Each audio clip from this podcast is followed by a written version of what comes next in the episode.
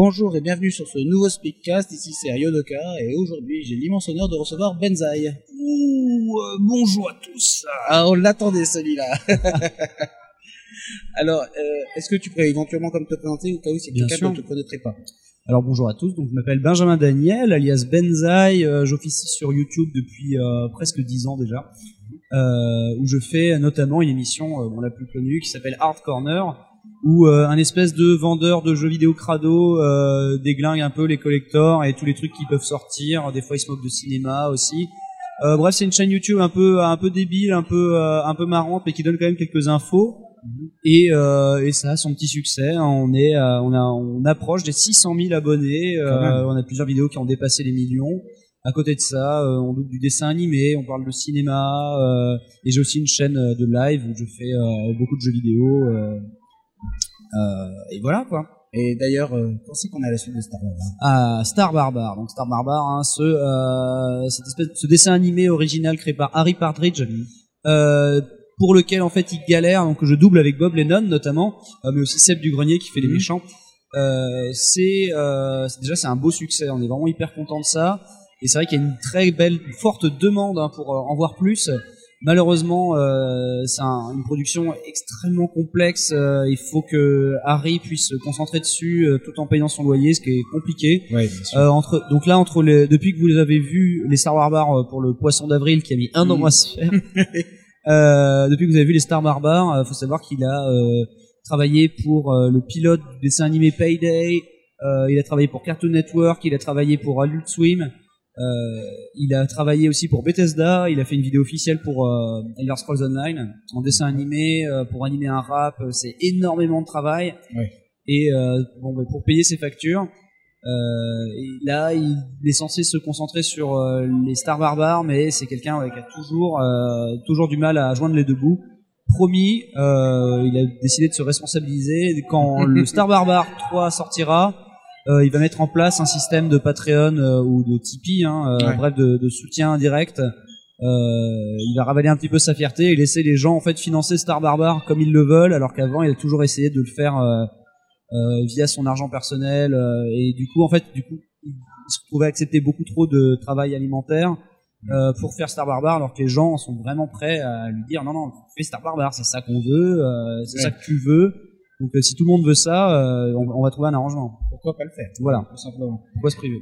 Euh, Est-ce que euh, on pourrait parler, on va se tutoyer Bien sûr, hein, je t'en prie. Euh, Est-ce que tu pourrais nous parler un peu de ton parcours? Ah, alors euh, moi j'ai euh, commencé à faire de la vidéo quand j'étais, euh, je sortais de la fac en fait, je venais d'avoir ma licence en poche, c'est une fac d'anglais, et je traînais beaucoup sur des sites, euh, des sites de jeux vidéo euh, anglais, de rétro gaming notamment. Je voulais que ça parle de Nintendo, de Super Nintendo, tout ça. Et il y avait euh, un site de référence, s'appelait screwattack.com, duquel a émergé le Angry Video Game Nerd, qui était donc un, un, ben, un joueur du grenier euh, avant l'heure, hein, et c'est bien, enfin, l'inspiration d'ailleurs principale du joueur du grenier c'était ça.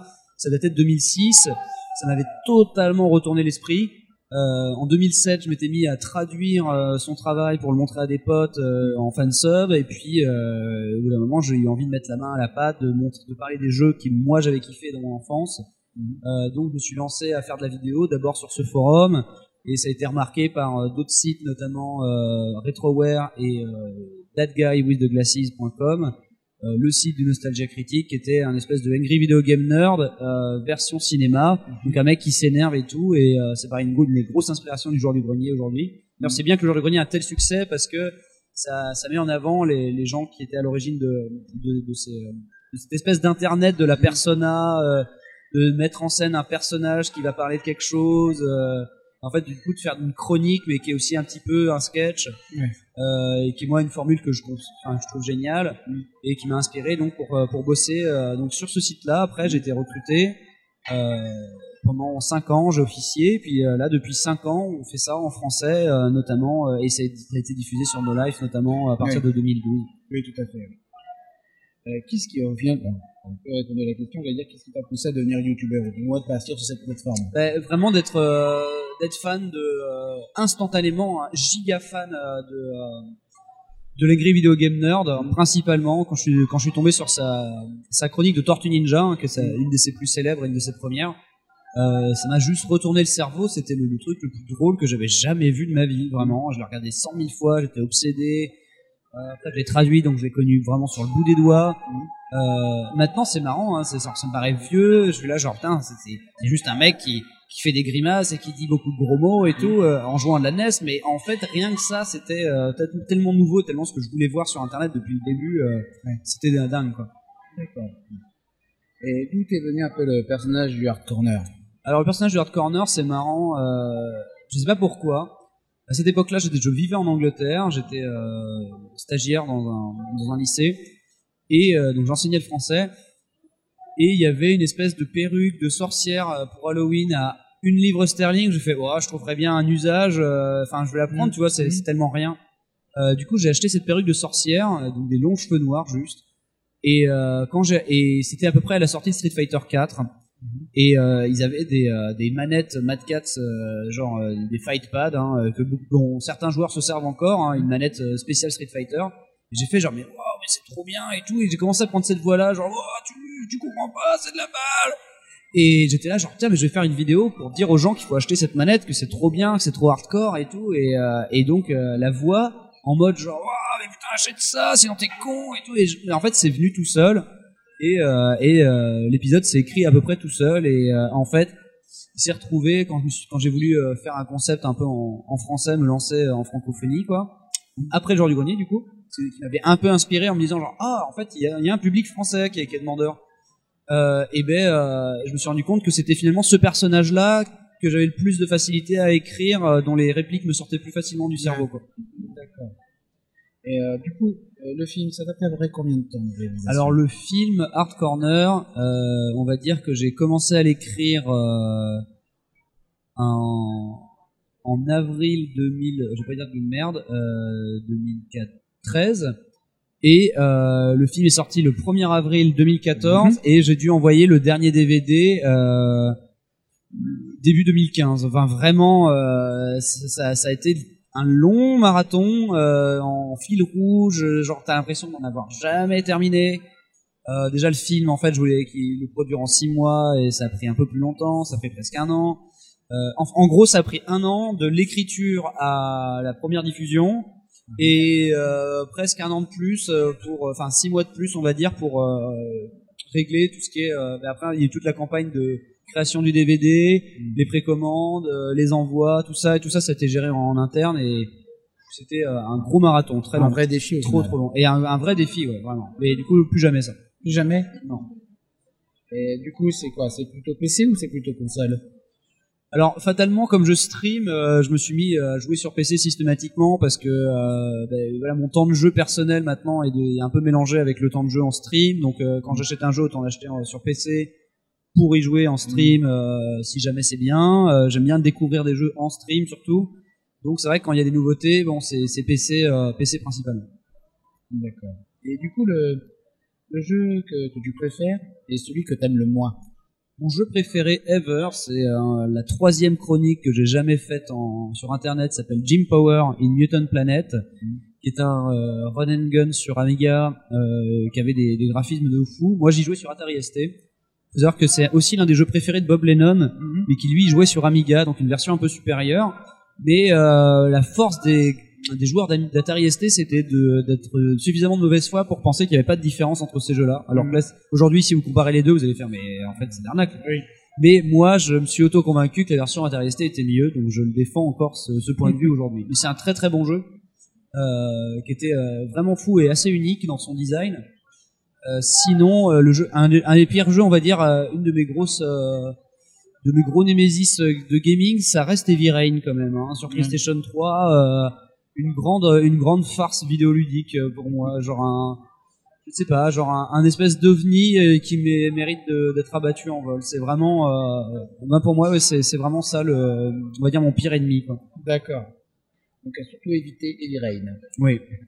Et le jeu que t'attends le plus dans les sorties à venir? Euh, Doom en VR. Doom en VR. Alors moi, je, genre justement, j'ai- j'aime bien profiter de mes casques VR. J'en ai deux en plus. Euh, et là, ils ont annoncé qu'à la fin de l'année, il y aurait Doom en VR, la Doom VFR. Ça a l'air d'être stylé. Euh, ça a l'air d'être assez euh, de faire transpirer. J'ai vraiment très hâte de tester Doom en VR. ce sera mieux que Dragon Ball euh, avec la Kinect. Oui, ça sera mieux que Dragon Ball Kinect, j'espère bien. Ouais. J'espère bien. Et sinon, au niveau de tes projets futurs, qu'est-ce que tu as prévu? Alors euh, là déjà j'ai un voyage au Japon qui risque de se euh, de, de se euh, régler pour le travail, hein, Mhm. euh, de se régler très rapidement. Donc si tout à coup je tweet depuis le Japon, ne vous étonnez pas. Derrière, ça va être un gros marathon. Là en fait mon défi fin 2017, c'est de clôturer l'année avec un bon rythme de croisière, que les gens sentent que voilà Benzaï est bien a bien remis le pied à l'étrier depuis entre temps. Euh, parce que euh, ce qui m'est arrivé, c'est que là, on a une- un début 2017 assez euh, houleux, on va dire, en termes de production. Euh, même si euh, j'ai essayé de faire des, des- des vidéos de meilleure qualité, notamment en m'entourant de, de professionnels de l'audiovisuel euh, sur mes sur mes sur mes vidéos. Donc là, sur la fin de l'année, on va partir sur euh, de la production, en fait, un bon rythme de croisière. Quoi. Donc euh, des, des, des- sorties régulières euh, qui vont fidéliser un peu les gens, euh, leur rappeler que voilà, on existe, euh, poser un peu mes couilles sur la table et faire euh, faire en sorte que du coup pour 2018 on parte euh, on parte bien, quoi. Des, que ce soit solide. des futurs partenariats Parce qu'il y a eu le Fossoyeur, il y a eu Ah, alors ça c'est quasiment systématique maintenant. hein. J'essaie d'avoir une petite plus-value à chaque fois. C'est vrai que là les deux les deux dernières corners, donc là le, le, le dernier corner sur euh, où je chronique le film Vikingdom Oui, qui est une merde absolue. Euh, je suis tout seul. Euh, on en a un sur Sonic Mania qui arrive très bientôt où en fait le guest c'est moi mais mon moi du passé. Euh, et euh, derrière, eh ben, on va essayer de faire venir euh, deux trois personnes. Alors j'ai des guests un peu en tête, hein, euh, du William Soleil, du Jigme, du Pat Laréal, mais bon, euh, ils étaient là à, pour l'épisode Power Ranger, donc peut-être un William Soleil vu que on a sur, j'ai, apparu dans, je suis apparu dans ses vidéos, mais il n'est pas venu euh, trop dans les miennes. Euh, Jigme aussi, ce serait bien. Euh, il était, il a été euh, guest il y a 2-3 ans. Mais maintenant que j'habite à, à Bordeaux, euh, c'est vrai que c'est plus facile de faire venir des poteaux, euh, même un Ouais. après-midi ou quoi. Donc euh, on va voir, euh, mais euh, c'est pas impossible ouais, que euh, là maintenant tout est possible, euh, y compris euh, vraiment n'importe qui. Donc, euh, on, on va voir, mais ouais, euh, des, des futurs partenariats, ça c'est clair, c'est peut-être même systématique maintenant. Bah, je te remercie, en tout cas, pour cette petite interview. La question finale qui est euh, pour nous un petit amusement, puisque euh, Ouais. on estime qu'elle est sadique. D'accord. C'est quoi ton anime préféré? Ah. Euh, non, ce qui est marrant, c'est qu'en manga, je n'ai qu'une seule réponse, c'est Berserk. Mhm. euh, suivi de très près par euh, Ken le Survivant et euh, Gum. En animé, euh, là c'est un peu plus complexe parce que, euh, mais tiens, je réponds à un truc que je pense que personne t'a jamais répondu. Mais moi, l'un de mes, l'un de- en fait, on va dire, c'est pas mon animé préféré dans le sens, j'en suis pas obsédé au point d'avoir tout, euh, les goodies, les machins, les bidules. Euh, mais par contre que je considère comme une œuvre ultime, genre vraiment euh, définitive, on peut pas l'améliorer, c'est parfait de bout en bout, c'est extrêmement bien dessiné, c'est bien rythmé, et c'est une vraie leçon de vie, c'est Rémi sans famille, Ouais, d'accord. Oui, bah, en effet, c'est euh, pas une... dont la réal est extrêmement euh, extrêmement percutante, et euh, c'est c'est vrai que tu sais, c'est le running gag, comme quoi ça se passe toujours mal, c'est c'est triste et tout, c'est presque drôle tellement c'est du pathos.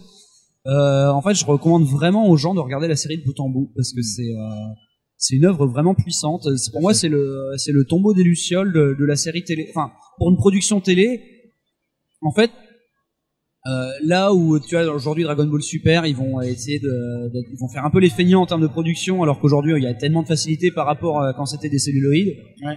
Euh, là, euh, l'animation de Rémi sans famille est rarement pr- prise en défaut. C'est pas fait à la pisse. Les musiques sont vraiment géniales. Euh, et les moments poignants, les moments Tout morts fait. et tout sont euh, sont extrêmement marquants quoi. Ouais, tout à fait. En tout cas, enfin, je mets au défi quiconque de regarder la série vraiment dans son rythme normal, quoi, pas juste les, les pires moments, et d'arriver à la mort euh, du petit singe et de pas et de pas pleurer quoi. C'est euh, Ah, c'est dur. c'est très très dur. Hein. C'est très très Parce dur. que c'est euh, le, le pathos, c'est un vrai euh, est un vrai style artistique, Ouais. et là c'est on en sort grandi hein, de la fin. Ouais. de- Ouais, c'est Mais ça se finit bien, donc allez-y. Voilà. Eh ben, je, te remercie, Menzaï. Nous, on se retrouve pour un prochain speedcast sur Radio Anime, bien sûr. Maintenant.